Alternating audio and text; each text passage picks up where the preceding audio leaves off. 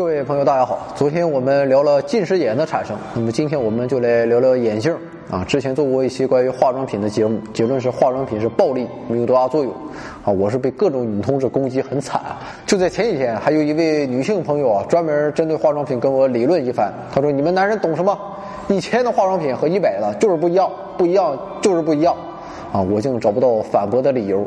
看来这种话题啊，还是少碰为妙。那么今天聊聊眼镜，应该没有什么大问题吧？那么众所周知，眼镜也是暴利行业。今天我就明确告诉你，你买眼镜的钱都花在哪里了。首先，你的钱花在镜片上。那么根据镜片的材料，我们可以分为如下几类。第一类是水晶。嗯，我们人类啊可以考证的，最早的眼镜就是使用天然水晶磨制的。但是由于纯净无杂质的天然水晶啊产量少，加工又很困难，所以一般使用非常有限。那么后来随着人类科技的发展，人造水晶被生产出来，那么水晶眼镜的使用啊，它的范围才略有扩大。纯净的水晶啊清澈如水，中医认为水晶具有明目的功效，而且由于水晶的成分啊是比较纯净的二氧化硅，拥有类似于金刚石的晶体结构，所以水晶非常坚固，墨石硬度可以达到七。那么最高金刚石的硬度是十，铁的硬度一般为四到五，所以一副水晶眼镜，即使是在现在也是件宝贝。所以你要是想买水晶眼镜，就请以买珠宝的心态做好心理准备。那么第二种材料就是玻璃啊，当年荷兰人列文虎克就是靠着一双灵巧的双手啊，用玻璃磨出了高倍凸透镜，从而使制造显微镜成为可能。可以说，玻璃是人类最早可大规模制造的光学材料。那么对玻璃的发现、应用与加工，始终推动了近代人类文明的发展。玻璃的主要成分同水晶一样是二氧化硅，以及部分硅酸钙与硅酸钠。所以玻璃虽然有水晶相近的硬度，但是由于有杂质的存在，透明度啊会比水晶低不少。但是玻璃它便宜啊，所以直到二十世纪后半叶，玻璃镜片一直被人类所使用。啊，我记得我戴的第一副眼镜就是玻璃镜，但是玻璃啊有几个硬伤，一个是虽然坚硬，但是太脆了，掉到地上就碎了；第二个就是实在太重了。那么玻璃的密度啊是水的二点六倍，戴一天啊压得鼻梁难受，很多同志甚至怕把自己的鼻梁压低了。第三种材料就是树脂镜片。那么玻璃存在这些问题啊，促使人们去寻找更多更好的镜片材料。那么最终人们的注意力来到了透明的琥珀上，而琥珀的原料就是松树等树木分泌的树脂。树脂啊，它是一种天然的高分子化合物。那么高分子化合物就是一种分子是长长的细线或者网状的物质。透明的树脂啊，引起了部分人的兴趣。那么他们开始使用树脂来作为眼镜镜片的原料。看过我们第二十七期化学工业发展史的朋友啊，应该可以了解到，二十世纪化学工业的大发展，让人类大规模利用石油成为可能。那么人类的三大合成材料，塑料、化纤和人造橡胶也就就此诞生。那么这三大材料本质上都是使用石油产品作为原料合成的高分子化合物。所以人们就想，能否使用人造的高分子化合物来代替靠天吃饭的天然树脂呢？于是，在一九三七年，最早的人造合成树脂镜片被开发了出来。那么之后，合成的树脂逐渐替代了天然树脂，成为了镜片的主要材料。而这种材料现在已经基本上占据了眼镜行业的全部份额。我们可以简单粗暴地说，所谓的树脂镜片，基本上就是塑料。但是具体到不同类型的塑料，具体的性质还是有很多不同的。那么现在市面上主要是以下几种：第一种叫 PMMA，也就是聚甲基丙烯酸甲酯啊，这个名字逼格是不是够不着啊？没有关系，它还有一个小名就是亚克力，又名有机玻璃。一九三七年啊，最早的人造树脂镜片就是这货啊。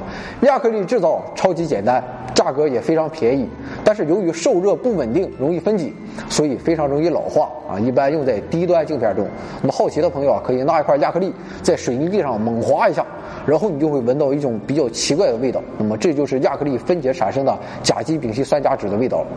第二种材料是 CR 三九，那么名字的逼格更高，叫聚碳酸烯丙基二甘醇酯。那么这是一种美国哥伦比亚公司在二十世纪四十年代发现的聚合物。那么由于它在美国空军研发的一种聚合物中排第三十九号。啊，所以它起了这个名字。那么，由于 CR 三九内部分子啊，通过化学方法已经编织成致密的网，所以 CR 三九的性能啊十分稳定，抗冲击力是玻璃的十倍，非常耐摔。现在市面上所售的树脂镜片基本上都是 CR 三九的材料。第三种材料是 PC，那么这个大家应该比较熟悉了，就是聚碳酸酯，俗称太空片、宇宙片。那么广场甩鞭子老大爷标配之一的大容量太空茶杯就是这个东西做的。那么 PC 这个东西啊，强度非常高。我基本没听说过谁把太空杯摔碎了。那么它的抗冲击力啊是玻璃的六十倍。由于抗冲击力强度非常高，那么这个东西啊一般用来做防弹眼镜。那么作为近视眼镜呢很少。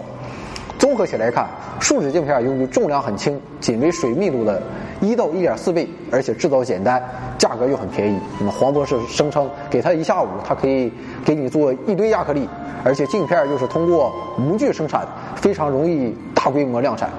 但是树脂镜片自身也存在一些问题。我们一般来说，一种材料的硬度和脆性，它是两种矛盾的性质。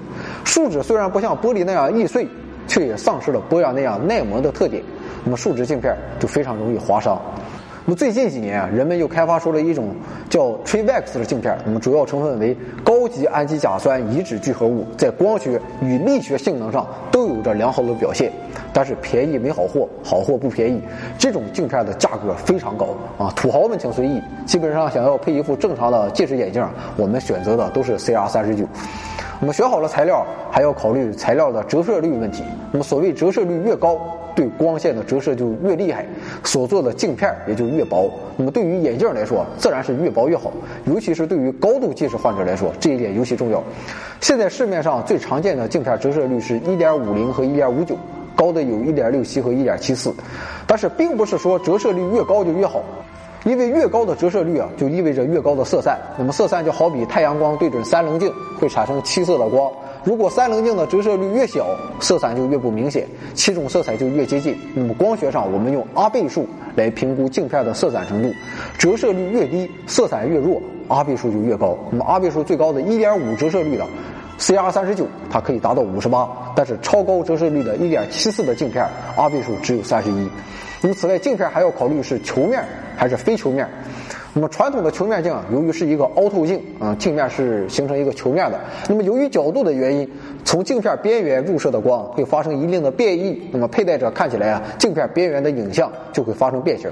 通过调整镜片的表面形状啊，变成非球面的镜面，就可以有效的缓解这一现象啊。当然，为了解决这一问题，代价就是多掏钱嘛。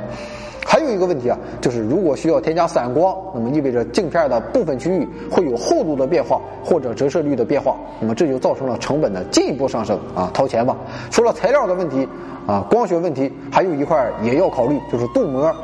由于树脂镜片硬度低，不耐磨，容易划伤，一般会在外面镀上一层保护膜，以提高镜片的硬度。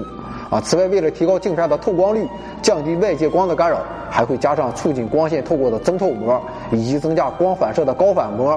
如果你还有其他的需求，比如防雾膜、防紫外线膜，还是那句话啊，加钱吧。总体来说，排除个别奸商以次充好，镜片的选择一般还是遵循着一分价钱一分货的铁律。但是由于制造成本并不是十分高昂啊，却有着十分高昂的售价，眼镜行业的暴利很大一块是来自于镜片的。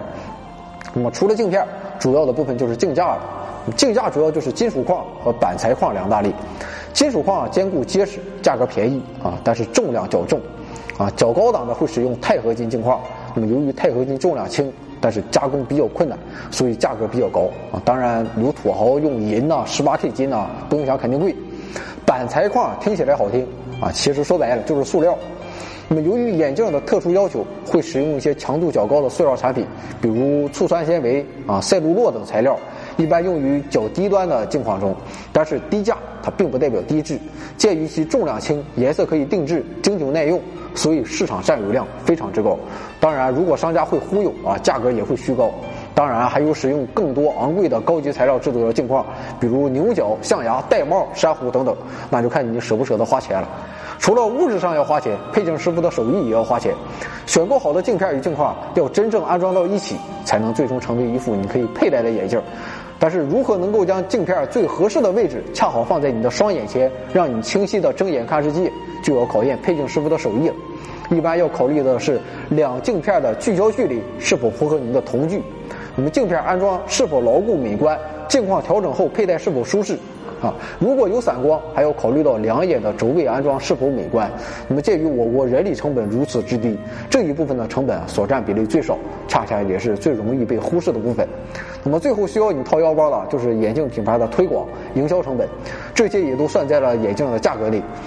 而且在现代社会啊，眼镜已经不再仅仅是为视觉障碍者提供视力矫正的功能性用品，也开始逐渐具有部分装饰品与奢侈品的属性。那么上升到这个程度，那价格自然就不会有上限了。